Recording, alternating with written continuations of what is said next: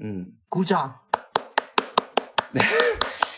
那最近说了这么多希望绝望的事情，是因为我前两天确实的感受到了一些绝望。 嗯，说这个也是为了鼓励我自己。 对，就是小波这个，就是一个一个一般没事儿不会乱找别人的人，突然打电话给我 诉苦。对，我那天嗯，就是在这个罗琳发表言论之后，这个消息到了国内嘛，到了国内之后呢，激起了国内本来就是呃一群极端女权，但是这个极端女权跟真正意义上的极端女权，我觉得又不是同一回事情。我们来科普一下。好，就是国外的，就是 J.K. 罗琳代表的极端恐跨女权，我们缩写叫 TERF。对， T E R F 这群人，然后他们的消息传到了国内，国内这群人又追着我追着我骂了很久，所以我那天就很绝望的打电话给艾丽，这样，对，我来科普一下 TERF 究竟是什么。嗯，TERF 的全称是 Trans Exclusionary Radical Feminist，或者 Feminism，就是排跨的激进女权主义者。那这个词有两部分，第一个部分是它排跨，第二部分它是激进女权主义。激进女权主义它是女权主义的一个分支，其立场是认为社会中的权力不平衡本质上是男性和女性的权力不平衡啊、然后他们会主张说，为了达到真正的性别平等，那需要就在男性和女性这个基础上面进行一个社会的重构。嗯呃，排跨的激进女权主义者这个词是在二零零八年开始有在学术界用起来的，一开始只是用来描述少部分不太认可跨性别者身份的女权主义者，就他们会不认可一些呃跟跨性别身份相关的的事实，比方说他们就比方说他们不认为跨性别女性是女性，然后他们会不愿意嗯让跨性别女性进入女性的安全空间，他们也不支持跨性别权益的法案和运动。嗯，因为他们的一个共同点是是性别本质主义，认为你的指派性别就是你的性别，这个是不可以解嗯构的。他们会否认性别认同这一个存在。所以 TERF 这个词一开始就是用来描述这小部分的持有这样子的观点和立场的女权主义者，但现在这个词也被用来泛指不认可跨性别身份的人，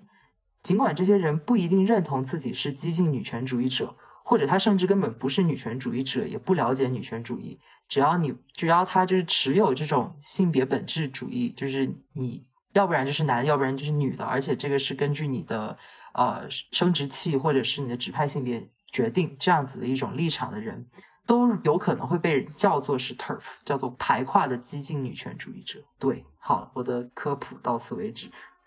嗯，对，我就是关于 TERF 的核心理论，我其实给他们提出了一个问题，嗯我面对很多 TERF 的时候都提出了这个问题，然后没有人能够回答我，嗯 我就问他们：你们既然现在如此讨厌嗯跨性别，那么请问 intersex 就是坚信人这个群体，嗯，他们算什么？算不算女人？对啊呀、算不算男人？ 这算不算人？对，然后他们就坚信二元性别架构是不可以改变的嘛，嗯，是不可能突破的嘛。对他说所有跨性别的那些行为都是一种妄想。对，那我就问他，如果二元性别架构是不可以突破的，嗯那么请问这全球三千万以上的坚信人怎么办？对，我说，如果你的理论要成立，那你就只能把这群人开除人籍，嗯对吧？剩下的你还可以强行扭转嘛。但是这些人你没有办法，你除非开除人籍，你没有别的办法。对，那你同不同？那你同不同意这种做法，把这些人开除人籍，以便支撑你的理论二元性别架构不可突破？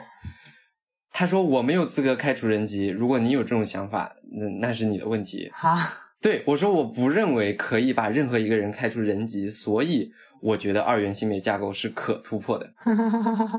完美。然后之后他就怎么样，就是说什么，哎呀，我不应该跟平权小天使好辩论，就是什么我认输什么的。然后我说好的，我接受你的认输。那么请问二元性别架构到底可不可以突破？唉，因为二元性别架构它不是一个物理事实，它是一个社会霸权。对它，它在科学上就不是事实。对，它这不是事实。我学 神经科学的，我学生物学。，对对，科学家的发言。这个架构是由于过去人们的无知，嗯就是我们的科学没有发展到这一步，还没有认识到那么多的人，以及对这些人不够多，所以我们从来不重视这个问题，才建构起来的这个东西。对在我们有了这样的认知之后，显然就不应该再有这种行为了。对呀、而且这个对于很多人来说，真的是具有很强的压迫性。就像践行人，他们很多人要面临就是从小因为医生和家长有这种非男即女、性别二元的思维，对，就强行要把他们归类到哪一边，然后让他选一个。对，然后要做手术，然后这手术又有后遗症，甚至不是让他选一个，是帮他选一个。呃对，帮他选一个。但是这些手术有后遗症的，而且很可能又跟他自己的性别认同不一样，就他们自杀率可能比跨性别还高。嗯，所以啊，by the way，、嗯跨性别的自杀率已经是非常高的一种存在了。对，已经是非常高的了。对，就是我有数据，我有数据，百分之五十多的跨性别曾经尝试过自杀，就是是自杀未遂的。然后百分之七十七的跨性别曾严肃的考虑过是否要自杀。是的， 也就是说，如果你见到一个跨性别，那么有一半的概率这个人已经自杀过了，没成功。我们不厚道的笑了，因为太真实了。对，然后我说一个更悲伤的事实是，光是我认识的跨性别里，嗯就有两个人已经离开人世了。嗯，操，嗯。对，以至于以至于这让我觉得非常受不了的一个 TERF 的观点就是，他们认为跨性别女，尤其是跨性别女性是能够享受男性特权的，这一点让我觉得很荒谬，真的不可能。嗯甚至在这一点上，我也跟人辩论过了。就是我说，请问跨性别女性究竟能够享受到什么男性特权？请你给我列举一下。然后呢？他们说什么？他就他就列举了，然后他开始给我列举女性的苦难，然后他就先说，他就先说企业招聘性别限定了解一下。我说限定写的都是男或者女，根本就没有我们的位置，就是大家看到你的学历证书、你的身份证跟你看起来，跟你整个人看起来的样子性别不符，就基本上不会考虑你嗯了。就是能够接纳跨性别的行业实在太少了。我们之前已经，我们之前我们在群里经常讨论，对就是跨性别的社群里经常讨论工作的话题。对最后总结下来，基本上只有创意行业和 IT 行业是不那么排斥跨性别的，对其他的根本就不可能。而且，而最可怕的是，这两个行业是有门槛的，对你只有经历过比较好的教育之后，才能从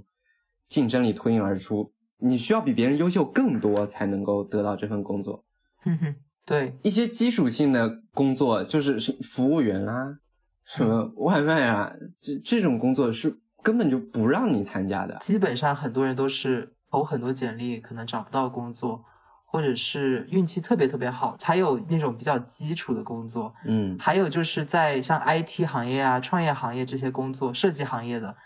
但他过得并不一定开心，是因为他没有办法。就你可以做一个女装大佬，但是你不可以做一个跨性别，你懂吗？对，就是歧视环境还是不理解嘛。这但是嗯职场歧视是后话，嗯，关键就是顺性别女性一定要意识到的一点是，相对于跨性别，你们确确实实是要境遇更好一点的。嗯，是的，你你不能很天真的认为跨性别女性因为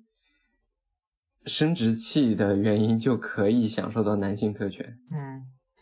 否定别人的苦难这件事太天真了。因为他们只看到他们所想象中的你享有的，或者是我这样的人享有的男性特权，但是他看不到的是他们自己享有的顺性别特权，以及我们所享受不到的他们享有的那些那些东西。嗯，我我还想例举完，继续，继续我，还想例举完，我真的我不是故意想要比惨，而是说不要否定别人的苦难，甚至把对方假想成一个很糟糕的人。对，然后他说，中国男女性别比反映出的生命权，就是在讲宁杀女婴那件事情。嗯那这个数据我刚才应该应应该已经给过了，跨性别的死亡率真的非常高嗯。嗯，然后接下来他说，家庭资源在儿子女儿身上投入的倾斜性嗯， 的问题。我想说的是，跨性别是享受不到家庭资源的。 sorry， 我们我们对于自己的原生家庭而言，都社会性死亡了，几乎。对凉。就是大部分的跨性别跟原生家庭都是断裂的，就是对已经没有关系了。是的，而且很多人是在非常年轻的年纪，十二三岁的时候就被赶出家门了。对，然后他又说政治参与的男女比例，这个就我实在想问一下，有没有哪一个跨性别在国内是从政的？请例举。嗯、就你就算身贵吧，但是你身贵人很痛苦的。那个就是死亡率的问题了。对对，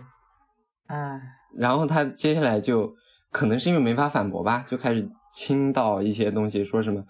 你们跨性别竟然还在追求特权，女性连普通生存权利都被广泛剥夺。我心想没有吧？呃，我们追求什么特权了又？对啊，我哎，我们很多跨性别真的只想，哪怕奶茶店可以让我们打工就可以了。嗯，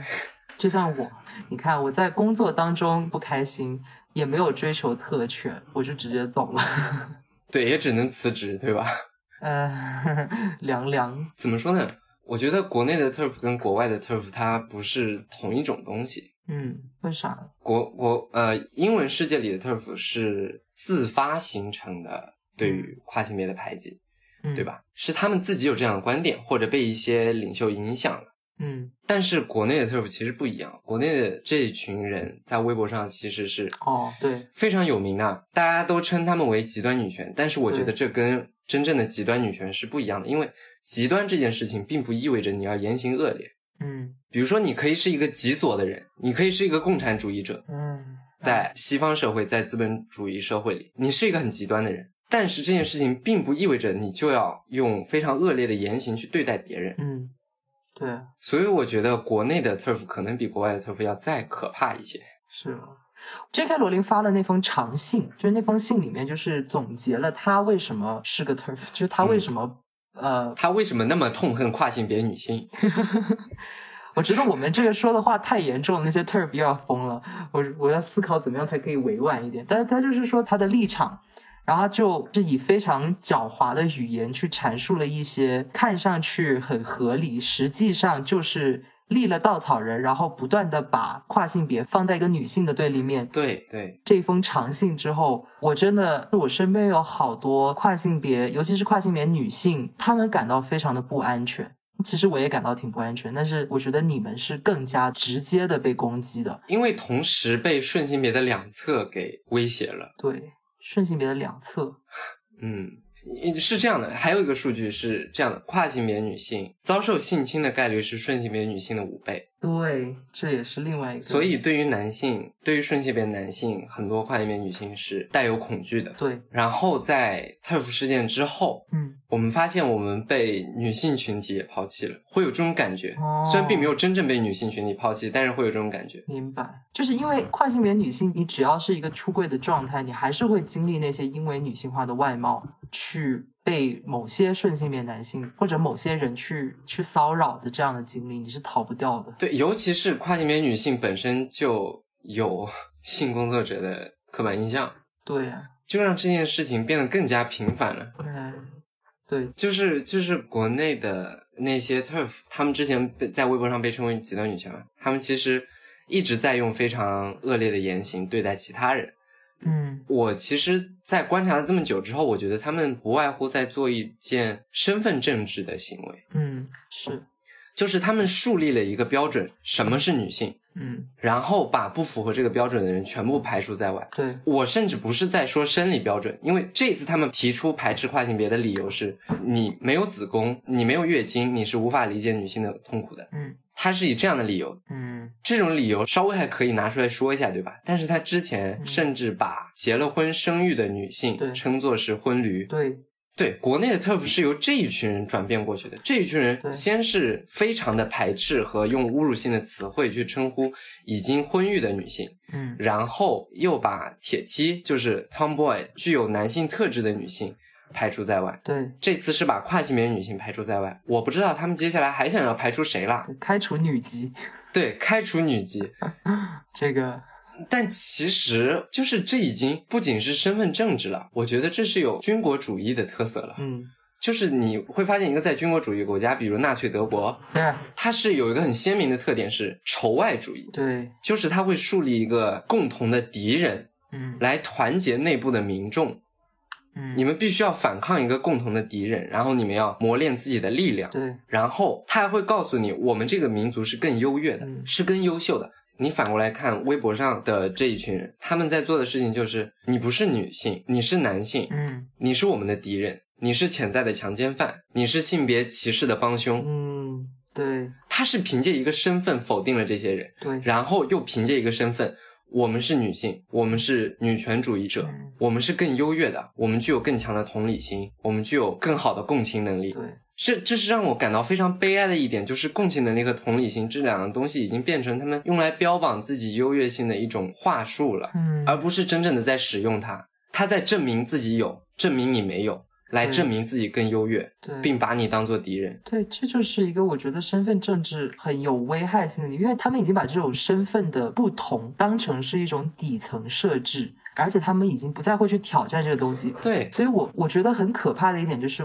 就 J.K. 罗琳说的一些话，我会在朋友圈发一些，就是从一个跨性别角度的一些回应。然后就会有这样的女所谓的女权主义者，就反正就是说一些反跨的话，然后我就说你读了这篇文章吗？他就说这样的文章我读都不用读，我就问为什么不用读呢？他就没有回我了，就是一种他根本已经不是想要跟你讨论，对，对，就是对如果对象是一个男性或者是跨性别女性，他就会首先否定对，你是一个男人，你凭什么谈论女权？嗯，但我觉得这件事应该被世界上的每一个人谈论，应该被每一个人理解。对呀、而且他甚至就是这一群人，甚至让很多人不愿意再自称是女权主义者了。啊，那这就太可悲了，因为每个人都可以是女权主义者，以及应该是女权主义者。对我身边就有实例，你知道吗？就我我我认识过两个非常杰出、非常优秀的女性，其中一位是目前是一名大学的讲师。嗯她之前一次跟我聊天的时候说，她现在更愿意自称为平权主义者，而不是女权主义者。哦，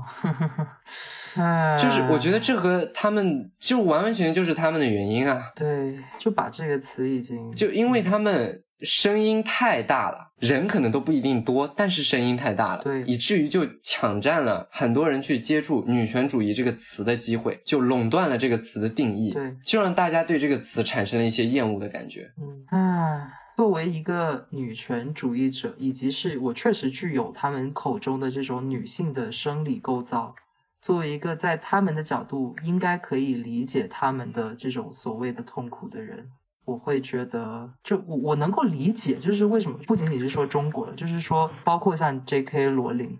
就我能理解他们在一个无知就不了解真正的跨性别群体的生存状况的情况下，会对于接受跨性别这件事情感到抗拒，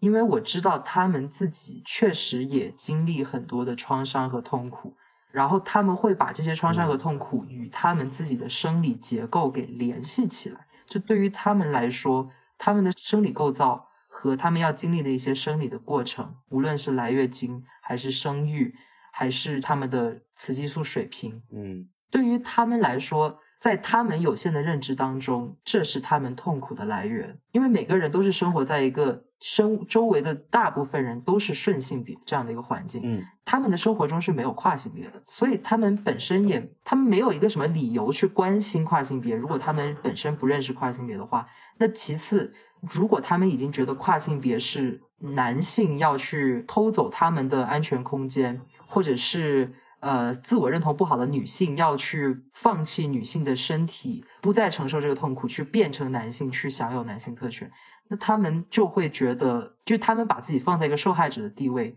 觉得这些跨性别是在迎合父权主义，是在抛弃他们，但这跟事实实在是差得太远了。因为首先，没有一个跨性别在这样的环境下是想成为跨性别，所以变成跨性别。对，我们都是悲痛万分的发现自己是跨性 别。对我我当然不是哪天突然觉得，哎呀，我也想当个女的试试，这样不是这样的，嗯，也不会有哪个跨性别男性会说啊，这个社会对男人真好，我要当男的，对，不是这样的。就确实有些人他会有这样的想法，但是呃，很就不可能只是因为这个原因。就你也许会在某一天突然想一下，啊，好像当个男的会轻松很多。哦，其实这是我发现的一点，就我不是因为这样的想法才觉得自己是男生，但是我会怀疑我是不是因为这样的想法，所以我变成了一个女权主义者，然后我就所以，我真的是以一个女权主义者、女强人、女性领袖的角色存在了好几年，然后也是一些小女生心目中的榜样。 但但是我我会发现，我每次就看着自己，然后想到我是女人吗？我心里都会有一种强烈的违和感。但我发现这是大部分顺性别女性，就算她经历过很多很惨的事情，她还是觉得自己是女的。所以这是跨性别跟顺性别非常不一样的地方。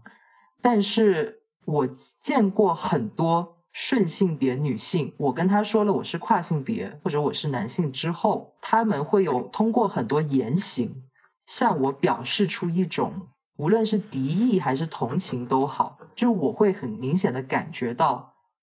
因为他可能自己曾经有过哦，如果我是个男人就好了这样的念头，所以他会觉得我是因为这样才是跨性别的。有顺性别女性跟我说过，就在知道我身份的情况下，她说：“哦，我是觉得这个社会当中男性确实是有更多的优势的。哦，当然我是没有说自己也想变成一个男人，但是她说这个话的意思就是说，她觉得我是因为这样，所以想变成一个男人。然后我就会很尴尬，但是他是没有办法理解跨性别的这个角度的，就他会从一个顺性别的角度，他去投射说，哦，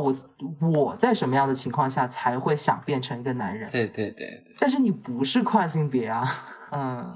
所以在很多时候就会觉得你也很难去责怪这群人。对，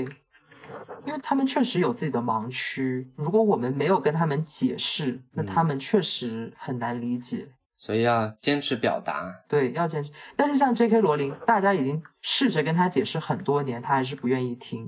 然后现在像国内这种军国主义的这种身份政治的背景之下，你就算解释了，他都不愿意听，那就很糟糕。，对我已经哇，我之我真的我呃特别崩溃的那一天晚上，一直试图跟很多人解释跨性别到底是什么，哦、no，解释到凌晨四点钟，然后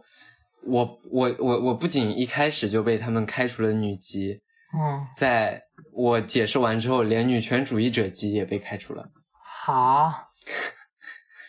但怎么说，我刚才虽然提到了国内的这群人，他们这个群体是有军国主义的特色的，对，但是和真正的军国主义还是不一样。嗯真正的军国主义毕竟是需要靠强大的军事力量和不断的战争去维持的，嗯，对，他们并不具备这样的社会力量，嗯他们只是出于无知和愤怒而已。对，愤怒，就是这个世界上可以确凿无疑、绝对自信的说出来的真理是不多的，嗯，但是每一个 turf 都是无知的这句话一定是真理。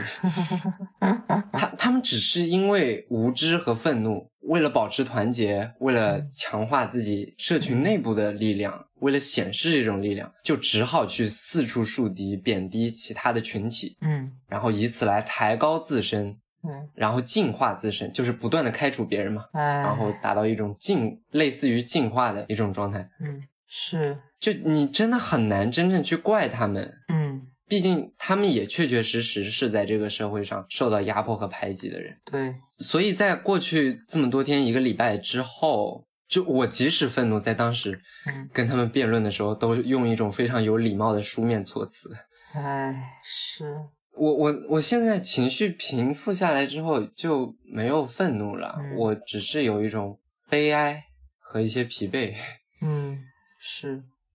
辛苦。就是我会觉得明明是理应互相了解的一群人，嗯明明我们应该互相理解，然后共同去做一些事情，做出一些改变，，对，但是他们拒绝这样去做，甚至还把跨性别女性都构想成潜在的强奸犯。对，但他不知道的是，嗯，挺多的跨性别女性本身就遭遇过性侵，对，且嗯，绝大多数的跨性别女性并不具备性侵别人的能力，这件事从生理上来讲不可能。对， 哎，就真的，当对方已经在脑子里面对你有一个映射，他已经深信你就是那个样子的，你是很难去说服他们，其实你不是那个样，你是一个活生生的人，你跟他想象的是不一样，他是不了解你，你很难说服他。我之前跟我那个老板也是这样说，就是他深信我是一个想要特殊待遇的人，对，我无论说什么，他都会说，首先我要告诉你，你不要把自己想的太特别了。对，然后我就要想一下，哦，他说这句话是因为他有一个预设，是我把自己想的很特别，但我没有把自己想的很特别，那么我应该说什么话来让他知道我没有把自己想的很特别？然后我就说，哦，这个你不要误会，我没有把自己想的很特别。但这个时候他就会觉得我在辩解，他就说，我跟你说是这样的，我觉得呢，你们这样的人要把自己想成你们就是正常的，知道吗？然后我就我们确实是这样想的，谢谢。对， 但是就没有办法沟通，因为他其实是在跟他脑子里的一个你的形象在对话，他不是在跟真正的你在对话。你无论说什么，都可以被他扭曲成符合他脑子里形象的那个人会说出的话，所以真的太难了。我现在都不太敢跟这些不太愿意听的这些我可能不太信任的人去交流了。所以 J.K. 罗琳事件发生之后，我都避着那些女权主义的群和什么，我就最多转发一个文章。我大部分时间会花在跟被这件事情影响的跨性别小伙伴去聊，因为这件事其实影响到不少人的自我认知。就很多跨性别女性会开始觉得，哦，我我不应该去这些厕所，我跟那些跑去厕所威胁到其他女人的跨性别不一样。但是这事实上就是很多跨性别其实真的不去公厕，这其实是我们本身对于这件事情就是非常悲哀的。嗯，这本身就是一个稻草人呐、就是你知道吗？嗯在跨性别群里，我曾经见过这样一个东西，就是你知道 mapping 吗？就是建筑学的一个概念，嗯就是地图的动词形式。它是它是说你不要提供简简单单的一张地图，你要提供一些有具体信息的关于人们如何使用这些空间的信息。嗯我见到过最让我难过的一幅 mapping 的图，就是有一个跨性别给大家总结了在南京有哪些地方是性别友善厕所。嗯，然后就是，然后我还呃知道有些人会跑半个小时，哪怕公厕就在身边，也要跑步半个小时嗯。到最近的性别友善厕所。而国内的性别友善厕所并不是真正的性别友善厕所，可能只是星巴克这种啊、呃不分性别的厕所，或者是残障人士使用的厕所。嗯，那我们本身就不是想要进入到二元厕所里的，对，这是一方面，就是出于各种各样不方便的原因，嗯大部分人要么就是憋着。嗯，要么就是找到这些地方。对真的，绝大多数人就不会去使用二元的公厕，就让这个担心非常的多余。但是嗯国内的这些 TERF，他们第一次接触到跨性别，接触的就是这些负面信息，就是有人啊宣称自己是跨性别身份而进入到女厕所，做了一些很多很恶劣的事情。我觉我觉得这是一种。你要意识到的是，这些人在利用跨性别身份，他们在利用国外的那种反歧视的体制来钻一些漏洞。嗯你真正要责怪的是这些罪犯，是这些做坏事的人。嗯你如果因为这件事情否定整个群体的话，我觉得这个事情太荒谬了。 ，TERF 就是立了这个稻草人去打击跨性别，但是这样的跨性别就算存在，是百分之零点零一。对，就像哇，你真的要这么举例的话，嗯那难道顺性别世界就那么完好无瑕吗？对，你就大部分的性侵都发生在熟人之间，还有就是大部分发生在厕所的性侵案，就是顺性别男性直接进去女厕所，他要想性侵你，他还会管就是哪个厕所能进吗？就是对我，我特别想告诉这些人，嗯有个东西叫做荷尔蒙替代疗法，就是跨性别女性在接受了荷尔蒙替代疗法之后，在生理上就，对，不可能。不可能有性能力了。还有就是，他们难道不应该？那他们要怎么样防着我这样的人呢？就我进女厕就 OK 是吧？啊，但是我现在其实很少进女厕，因为不想冒犯到别人。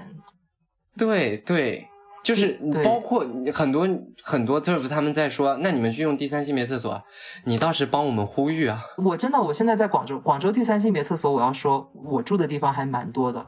我现在用厕所就是优先是残障和第三性别厕所或者家庭厕所。对我几乎都是去残障厕对所，哎，但是但是我就我就又很生气，就是在厕所这个问题上浪费这么多时间，但是这明明就是个稻草人。对对，就是你指他们指控的事情是严重不符合于事实的，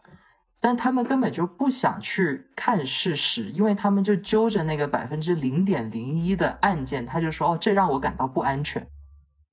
对，这让我特别想说，嗯这让我特别想说一个事情，就是啊从我的专业角度来讲，有一个东西叫做回声式效应，嗯， 它是根据相信地平说的那群人做出来的一个研究，就是你可以把一些群体想象成他们都处在一个地下室里，嗯，事实上我们所有人都处在一个地下室里，这个地下室或大或小，对，但是在这个地下室的环境里，你是听不到其他群体的声音的。嗯然后以至于你们在互相说话的时候会形成非常多的回声，嗯，在这个不断的回声的过程中，就是这些人说话了产生了回声，这边人说话了又产生了回声，在这个过程里，你就感到自己原本的那个观点或者你获得的信息得到了一遍又一遍的确认，嗯你就会倾向于相信这个是事实。嗯但其实回声是对于每个人来说有大有小，就是嗯大一点的那种情况，我们称为拟态环境，就是一个人所处的信息环境不是绝对客观的，嗯，你无法接触到真正的现实存在的信息环境嗯，而是一个模拟出来的、虚构出来的环境。这个环境取决于你的信息渠道，取决于你的个人性格，对，呃，和其他使用信息的习惯。所以，没有一个人能够真正接触到完全客观的信息。嗯在这种情况下，也会形成更大规模的回声式效应。我觉得这是每个人都要去警惕的一点。对，我特别特别希望告诉所有人要警惕这一点。当你在特别确凿无疑的相信一件事情的时候，是不是应该反思一下，问一下自己，真的是这样吗？有没有可能我现在正在一个回声室里？对，就很认同这点啊。就因为这些回声室是怎么构造起来的？其实很多时候就是同温层，就是由身份政治、由共同诉求建造起来的这些回声室。但是当这些回声室越来越小、越来越分散，每个回声室都只有一种声音，然后不同的回声室之间又没有沟通，就会导致分裂，会导致每个人都觉得自己说的是对的，但没有人在听。我就觉得这其实又回到我们之前一开始说十强运动的时候，对，你同一个物理空间当中，并不只有一种人，你有很多种人。这些人他的一个共同点不在于他们的身份证，他们的身份是什么，而在于他们都是没有其他地方去的被压迫的阶级，他们的身份都是被边缘化的。就算他们身份不一样，但他们的共同点是他们是被压迫的。然后他们聚集在这样的一个物理空间当中，没有人会去在意你是喜欢男的还是喜欢女的，你是一个跨性别女性，还是你是一个铁梯？你没有其他地方去，你就在那个地方，你们都被警察捕猎，嗯，所以你们都会团结起来去打这些警察。对，但是现在就警察在哪儿？警察现在已经不再是警察，而是甚至可能在建造这些回声室的一些人。那我们要怎么样才可以去走出这些小小的回声室，走到一个大广场去，大家一起去讨论和沟通，和看到彼此的存在？对，要去反抗真正的不公，对，而不要在内部消耗。说到说回女权主义，就是我会发现一些顺性别女权主义者，他对跨性别确实会有很强烈的防备，因为他就是觉得哦你是生理男性，然后他对于跨性别男性就会觉得你是为什么想要变成男人，他又不愿意去对走出来，但是他又会坚持说我是一个女权主义者，所以我要哦他会说我站在女女性这边一类这样的话。对他们甚至拒绝承认自己是顺性别女性。对他就是觉得我是就是女性，但是他们所说的这个女性到底是谁呢？就如果说他们的这个女性不包括跨性别女性，不包括呃结婚当家庭主妇的女性，那他们这个女权主义到底是在为谁去谋取利益呢？所以我就很想提，女权主义必须要是交叉性的。今时今日，如果你的女权主义没有交叉性，那你就别叫自己女权主义。嗯，什么是交叉性女权主义？就是一个人他不仅仅是一个男人或者一个女人，他有他自己的民族背景、文化背景、语言、阶级、种族、教育程度、他的性别认同、性倾向、健康、年龄，这些都是会在一个体制的层面上影响到一个人的因素。如果你只考虑他的性别，然后你想要去把它抽象化成一个什么群体，那你注定是要失败的。对，因为一个大城市白领女性她面临的问题，和一个富士康工厂里面女工面临的问题，和一个山区贫困的小山村里面的一个女性面临的问题是完全不一样的问题。对，就是不要用概念和身份去确立一群人，因为每一个人都是不一样的。这个世界上有七十五亿人，都非常的不一样，每一个和每一个之间都一定会有分歧和不同意的地方。嗯如果你就这样放弃去理解彼此了，只是定了一些抽象的规则来确立了这一群人才是女权主义者，对这一群人才有权定义女性。如果你这样放弃去理解别人，嗯，我们就永远没有进步的可能性了。对，因为你这个群体很可能就是一个虚假的群体。如果你这个群体只存在一个抽象的概念上，而不是存在一个切切实实的议题上面，当我们看这些议题，这些议题往往都是连接在一起的。就先说回交叉性女权主义吧，这个词其实是黑人女权主义者提出的，就是有一个女权主义的分支，就叫做黑人女权主义。对，他就是关注说，性别不仅仅是性别，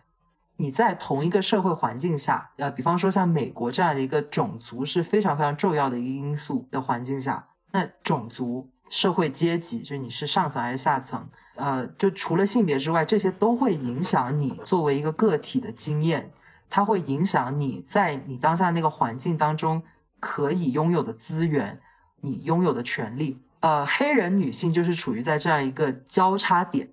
因为黑人解放运动更多讨论的是黑人男性的利益，它其实忽略了黑人女性所面对的一些独特的问题。对，而前几波的女权主义，它是以白人女性的利益为中心的。那这些女权运动也没有考虑到黑人女权的利益，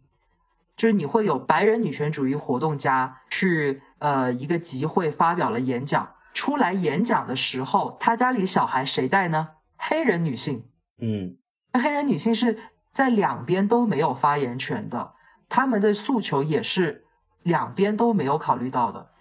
那所以，如果我们只看你的社会背景当中的一个因素，然后我们试图去把人按照这个因素去分类，那我们得到的画面永远是不完全的。所以，如果你要说你做女权主义，那你不仅仅要考虑到性别，你还应该考虑到性倾向、女同性恋的群体面临的问题和女异性恋群体面临的问题是不一样的。对，你要考虑到性别认同，就是跨性别女性会面临一些独特的问题，这些问题顺性别女性不一定要面对啊、呃然后顺性别女性会面对她自己其他的问题，然后你要面对健康的状况。如果是一个残障的女性，相对于健康的女性来说，她面临什么问题？所以这些东西其实都是需要被考虑的。所以我就觉得，如果你不考虑这些东西，如果你只考虑教育程度是呃大专以上，性别是顺性别女性、异性恋女性、呃健康的女性，或者你只考虑汉族的女性，你不考虑维吾尔族的女性，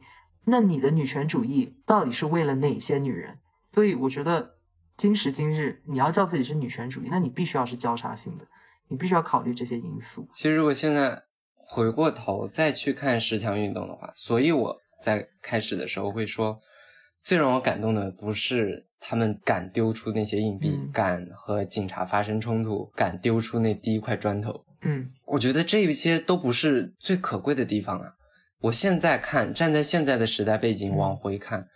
我觉得最难得的就是他们相互去理解并团结在一起的那种精神。嗯，对，不是说我我我们之前批判了很多身份政治的弊端，嗯不是说身份政治这件事是不需要的，因为标签和身份是你理解一个人的第一印象嘛。嗯如果你真的完全放弃身份和标签的话，那也很难有一个团结的旗帜，或者你了解另一个人的成本就会变得太高。对，但是在身份政治的前提下，我们不能放弃的一件事情是去理解彼此。嗯对，我其实今天对于这个话题还写了一段话，嗯呃，我写的是，人和人之间一定是可以互相理解的，嗯不仅性少数之间要互相理解，跨性别和顺性别之间要互相理解，最终也要让男性和女性互相互相理解，嗯要让星球上的每一个人都互相理解，嗯因为我们不得不去相信这一点。如果依照我们之前所说的 TERF 的那些逻辑啊，你没有子宫不来月经，你就不可能理解女性的苦难。嗯，那么任何事都不会变好了。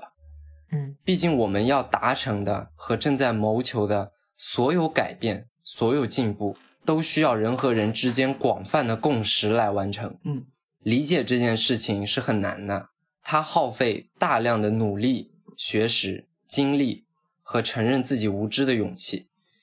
拒绝理解就简单多了，你只需要无知和愤怒。嗯，其实我们之前所说的这些 TERF，他们在做身份政治的这种把戏，制定标准，确立自己的政治身份，在不再把不符合条件者一律排出群体之外，嗯然后否定这些人的合理，否定他们理解自己的可能性，这种做法是固步自封的。嗯拿我自身举例来讲，作为一个跨性别女性，难道要和全世界百分之九十九点二的人都说你们你们不是跨性别，所以你不可能理解我吗？嗯但事实是我身边的朋友们都做到了。嗯我朋友的构成是非常复杂的，可以说覆盖到了性别光谱和性取向的每一个位置。嗯我难道要否定他们的善良和为了理解我所付出的努力吗？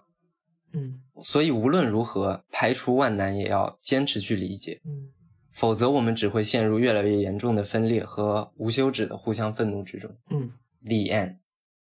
鼓掌。鼓掌可以剪掉。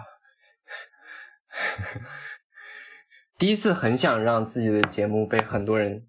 听到，其实，哎，结束录音。